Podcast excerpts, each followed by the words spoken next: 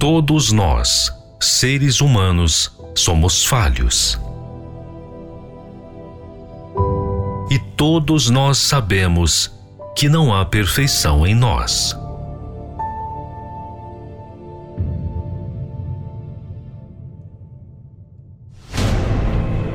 Nós precisamos perseverar para nos manter. Mas e Deus? Quem é Ele? Como Ele age?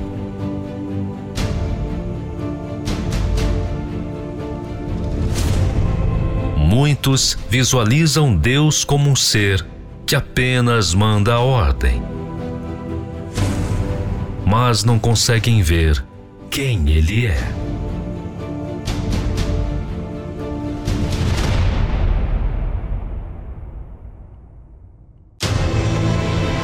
Aprenda conosco a conhecer Deus na sua essência, como Ele age, como Ele vive e como ele é.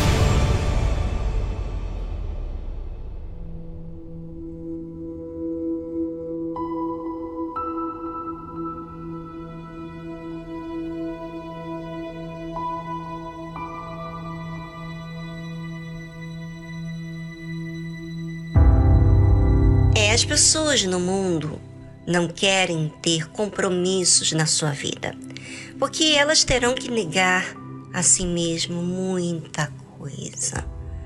A sua liberdade, a sua rotina. Então, elas preferem ficarem se aventurando com um e depois com outro, porque assim pode ficar, vamos dizer assim, tranquilo, que não tem que sacrificar a sua vida. Não é isso? O que faz a sociedade? O que as mulheres e homens estão fazendo nos seus relacionamentos. Pois é, para você entender a Deus, você precisa enxergar o que faz a humanidade com a sua própria escolha e como que Deus age, sendo perfeito, com aqueles que demonstram interesse em ser amigo de Deus. Vamos então saber? Deus disse a Abraão: Toma-me uma bezerra de três anos e uma cabra de três anos e um carneiro de três anos, uma rola e um pombinho. E trouxe-lhe todos estes, e partiu-os pelo meio, e pôs cada parte deles em frente da outra, mas as aves não partiam. É, Deus queria fazer uma aliança com Abraão, mas Deus é espírito, ou seja, não é físico mas ele pede coisas físicas para que nós mostremos a nossa obediência. Pois o que Deus pedia era algo que Abraão tinha e também que usava. Todos aqueles animais eram úteis para Abraão e Deus pediu justamente para que ele se desapegasse de suas necessidades para juntar-se a Deus. Muitas vezes as pessoas querem tantas coisas, mas elas não querem desapegar daquilo que tem que fazer. Querem reter, porque vai precisar no amanhã. E aí, quando Deus as pede, elas não querem dar, porque no fundo elas confiam mais naquilo que se vê do que Deus é para elas. Nesse caso, quando a pessoa não quer desfazer de suas coisas, então é porque ela não está pronta para se dedicar a Deus.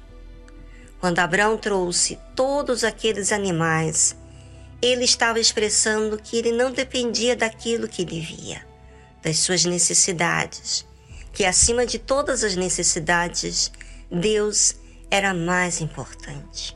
E é isso que acontece em uma aliança com Deus. E trouxe-lhe todos estes, e partiu-os pelo meio, e pôs cada parte deles em frente da outra. Mas as aves não partiu. Quando oferecemos a Deus aquilo que nos custa, que é o nosso amanhã, nós colocamos isso diante de Deus. Ficamos na expectativa de nossa oferta oferecida a Deus seja do seu agrado, não é? Porém, olha o que, que aconteceu. E as aves desciam sobre os cadáveres. Abraão, porém, as enxotava.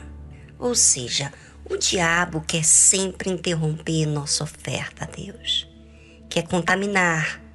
Tudo que oferecemos a Deus deve ser cuidadosamente zelado, ou seja, assistido, para que não permitamos que nada corrompa aquela oferta que fizemos a Deus.